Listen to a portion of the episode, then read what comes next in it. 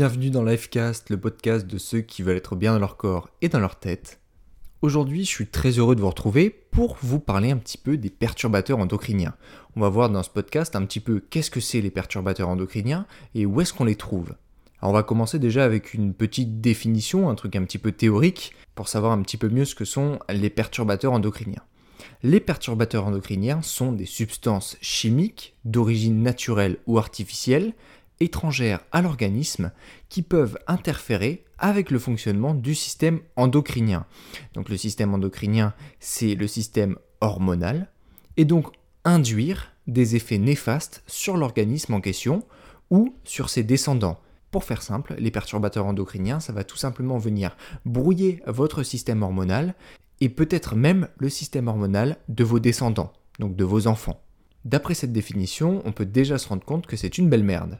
Alors aujourd'hui, il y a plusieurs substances qui sont suspectées être responsables de l'apparition de cancers qu'on appelle hormonodépendants, donc de cancers qui sont liés aux hormones. Et parmi eux, on retrouve donc les cancers du sein, de l'utérus, de la prostate et des testicules. Mais aujourd'hui, les données qu'on a, elles ne permettent pas vraiment de confirmer ce lien. Mais personnellement, j'ai pas vraiment besoin qu'une étude valide le fait que mettre des produits chimiques dans son corps, c'est mauvais pour lui. Je préfère m'en éloigner directement. Je sais pas vous, mais personnellement, c'est ce que je fais.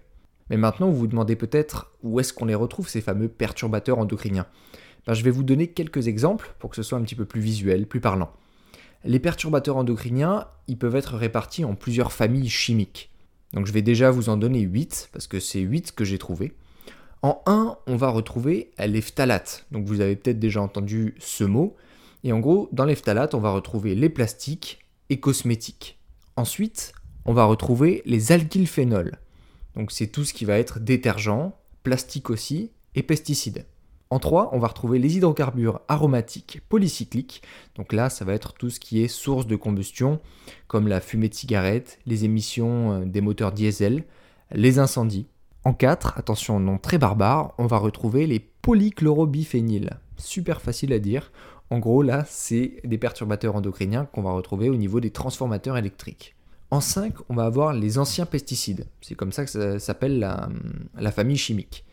Donc c'est tout ce qui va être résiduel de stockage, tout ce qui va être pollution persistante. En 6, on va retrouver ce qu'ils appellent les autres pesticides. Donc ça va être tout ce qui est issu de l'agriculture, des nettoyages urbains, des jardins particuliers. En 7, on va retrouver la famille des retardateurs de flammes. Alors pour ça, on va notamment avoir, vous savez, les mousses pour les mobiliers, les tapis, les équipements électroniques, et enfin, en 8, on va avoir tout ce qui va être les dérivés phénoliques, donc tout ce qui contient du phénol. Et là-dedans, on va retrouver donc les désinfectants, les plastiques, les cosmétiques. Donc tous ces noms un petit peu barbares, c'est déjà pour vous donner des familles et pour vous localiser un petit peu les perturbateurs endocriniens et on voit que globalement, ils sont dans les plastiques, les cosmétiques, les détergents, les pesticides, tout ce qui va être les produits chimiques en général que l'on va rajouter sur des éléments de notre quotidien et qui les composent. Alors maintenant, où est-ce qu'on est en contact avec tous ces différents perturbateurs? Parce que là, je vous ai donné des catégories très larges, mais déjà, dans l'eau que vous buvez. Dans l'eau que vous buvez, il peut y avoir présence de perturbateurs endocriniens. Dans votre alimentation aussi. Et ça, c'est notamment à cause de la migration des substances depuis l'emballage. Parce que l'emballage peut par exemple être en matière plastique et transmettre ces perturbateurs endocriniens à votre alimentation.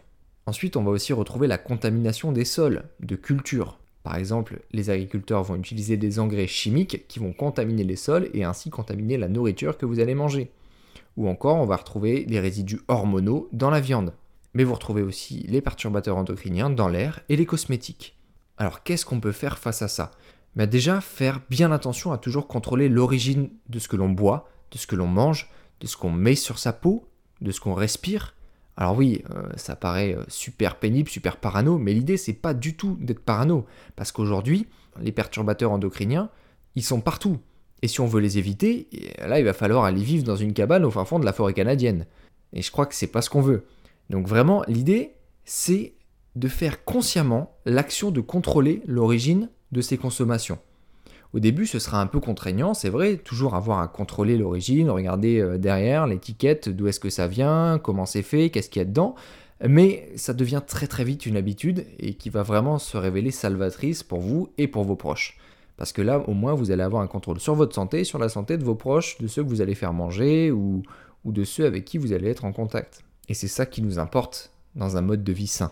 C'est vivre avec son temps, mais vivre le mieux possible pour rester dans la meilleure santé possible. Voilà, j'espère que cet épisode vous aura appris des choses. Si c'est le cas, n'hésitez pas à me le faire savoir en me laissant un petit commentaire et en partageant ce podcast à ceux que vous aimez. Ça pourrait bien les aider à vivre en meilleure santé et c'est tout ce qu'on leur souhaite. En attendant, moi je vous dis à la prochaine. Let's feel good.